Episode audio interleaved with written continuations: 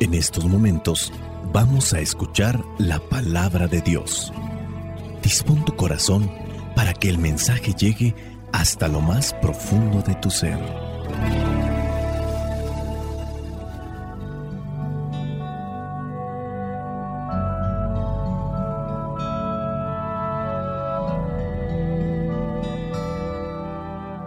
El día de hoy la iglesia tiene presente la fiesta de la presentación del Señor. Por algunos es conocida esta fiesta como la Candelaria, por el hecho de usarse candelas o velas, también por la Virgen de la Candelaria. También dentro de la iglesia se le conoce como el Día de la Vida Consagrada. El Evangelio que la iglesia nos presenta en esta fiesta corresponde a Lucas capítulo 2, versículos del 22 al 40. Dice así, cuando se cumplieron los días en que ellos debían purificarse, según la ley de Moisés, llevaron al niño a Jerusalén para presentarlo al Señor. Lo hicieron así porque en la ley del Señor está escrito, todo primer hijo varón será consagrado al Señor. Fueron pues a ofrecer en sacrificio lo que manda la ley del Señor, un par de tórtolas o dos pichones de paloma. En aquel tiempo vivía en Jerusalén un hombre que se llamaba Simeón. Era un hombre justo y piadoso que esperaba la restauración de Israel. El Espíritu Santo estaba con Simeón y le había hecho saber que no moriría sin ver antes al Mesías, a quien el Señor enviaría. Guiado por el Espíritu Santo, Simeón fue al templo y cuando los padres del niño Jesús lo llevaron también a él para cumplir con lo que la ley ordenaba, Simeón lo tomó en brazos y alabó a Dios diciendo, Ahora Señor, tu promesa está cumplida. Puedes dejar que tu siervo muera en paz, porque ya he visto la salvación que has comenzado a realizar a la vista de todos los pueblos, la luz que alumbrará a las naciones y que será la gloria de tu pueblo Israel. El padre y la madre de Jesús se quedaron admirados al oír lo que Simeón decía del niño. Entonces Simeón les dio su bendición y dijo a María, la madre de Jesús, Mira, este niño está destinado a ser que muchos en Israel caigan o se levanten. Él será una señal que muchos rechazarán, a fin de que las intenciones de muchos corazones queden al descubierto. Pero todo esto va a ser para ti como una espada que atraviese tu propia alma. También estaba allí una profetisa llamada Ana, hija de Penuel, de la tribu de Aser. Era muy anciana. Se casó siendo muy joven y había vivido con su marido siete años. Hacía ya 84 años que se había quedado viuda. Nunca salía del templo, sino que servía día y noche al Señor con ayunos y oraciones.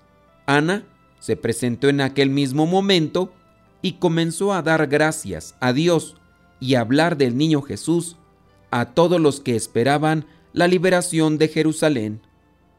Después de haber cumplido con todo lo que manda la ley del Señor, volvieron a Galilea, a su propio pueblo de Nazaret, y el niño crecía y se hacía más fuerte y estaba lleno de sabiduría y gozaba del favor de Dios.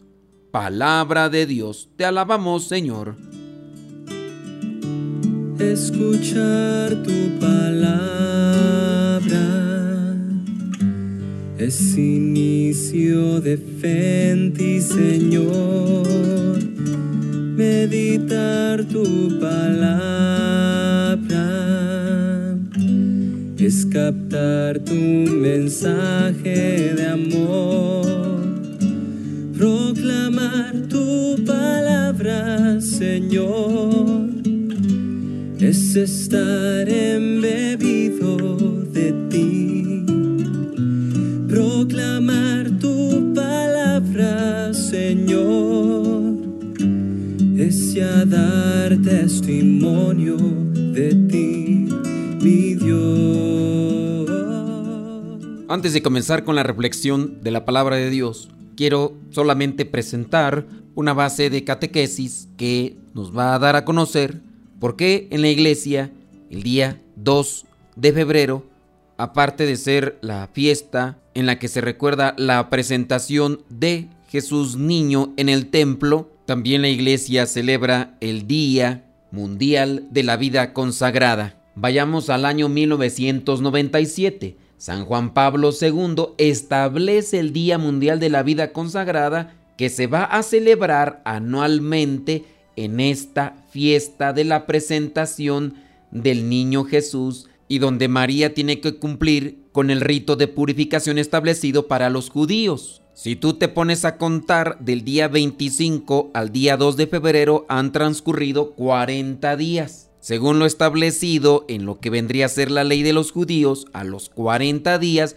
tenía que darse esa purificación. Ahora, quizá la mejor la pregunta es, ¿y por qué se tiene presente la vida consagrada? Si recordamos el pasaje bíblico, aparecen dos personajes. En este caso se refiere a Simeón y a una mujer llamada Ana que era viuda, pero que los dos estaban dentro del templo sin ser parte de los maestros de la ley o de los fariseos. Ellos eran laicos consagrados y por eso se tiene presente la vida consagrada que también son laicos consagrados. Específicamente se habla de aquellos que son religiosos, hombres o mujeres, muchos de ellos, sin ser sacerdotes, son personas consagradas a Dios. Otra cuestión catequética. A esta fiesta también se le llama fiesta de la Candelaria. Antiguamente, cuando se llevaba a cabo la presentación de Jesús,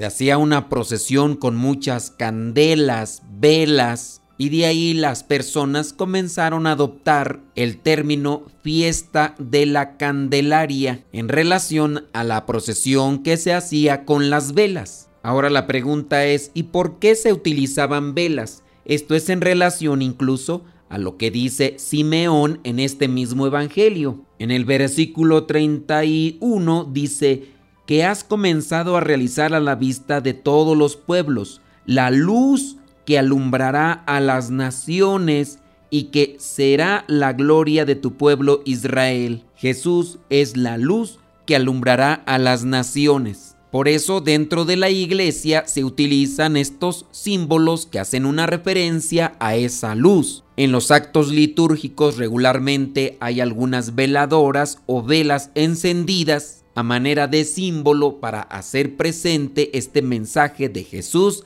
es la luz del mundo. El sábado santo se enciende el fuego nuevo y también se enciende un cirio y con el fuego que tiene ese cirio se comparte a las demás personas que están participando de la celebración para que nosotros al recibir ese fuego, esa luz, también la compartamos con los demás, como así también se indica en esa celebración. Los que ya encendieron su cirio ahora compartan esa luz con los demás, con los que están dentro de la misma celebración. Dios no necesita de nuestras veladoras, no necesita de nuestras velas. Nosotros somos los que necesitamos de la luz de Dios. Las velas, las veladoras, son un signo que acompaña nuestra fe. Las velas, así como otros signos litúrgicos, disponen nuestro corazón para entablar un diálogo. A veces las personas piensan que Dios necesita que le encendamos una veladora y otras personas más dejan veladoras encendidas en ciertos lugares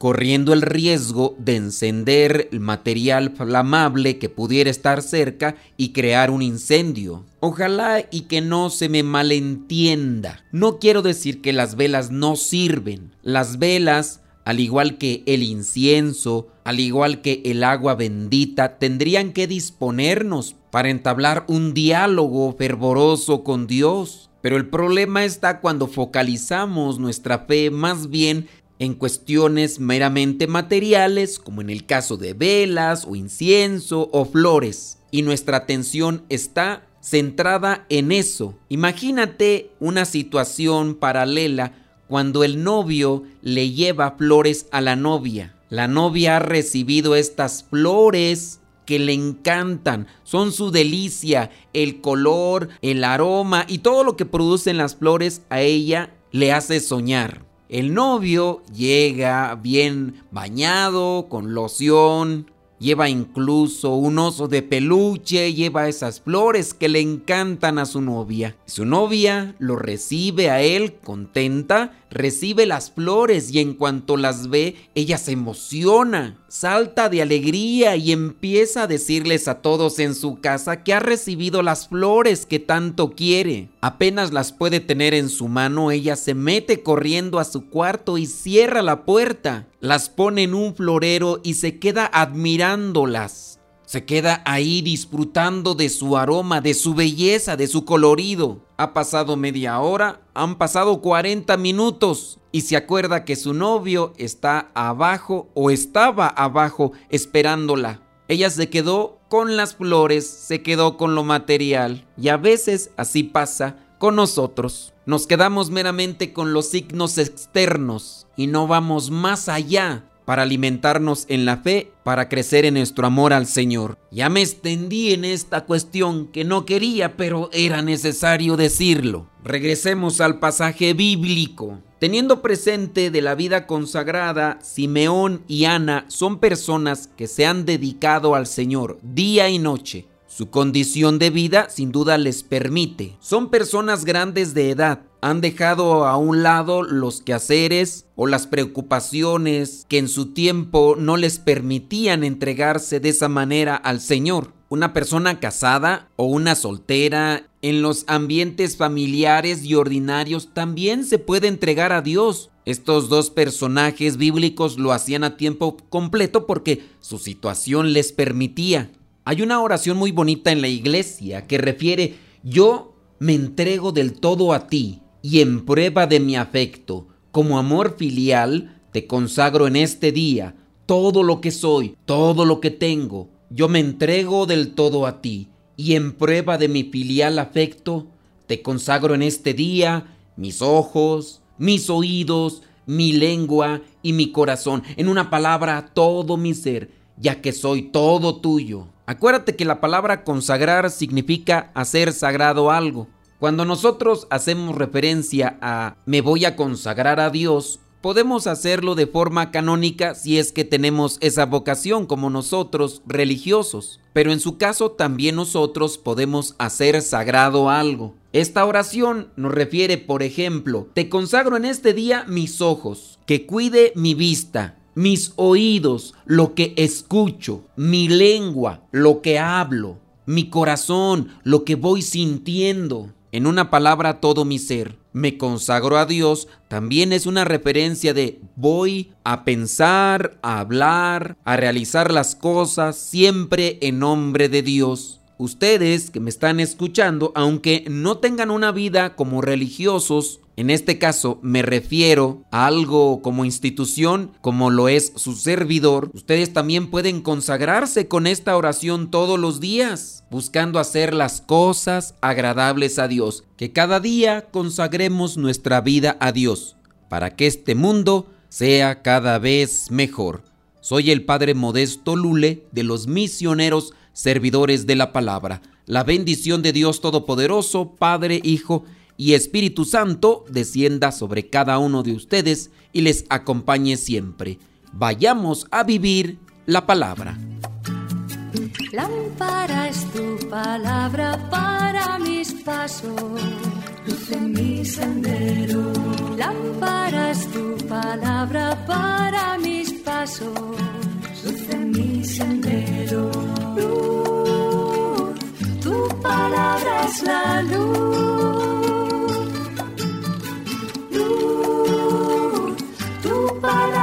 Es la luz.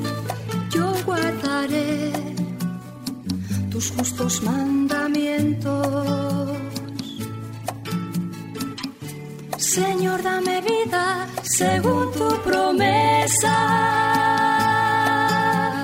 Lámpara es tu palabra para mis pasos, luz en mi sendero.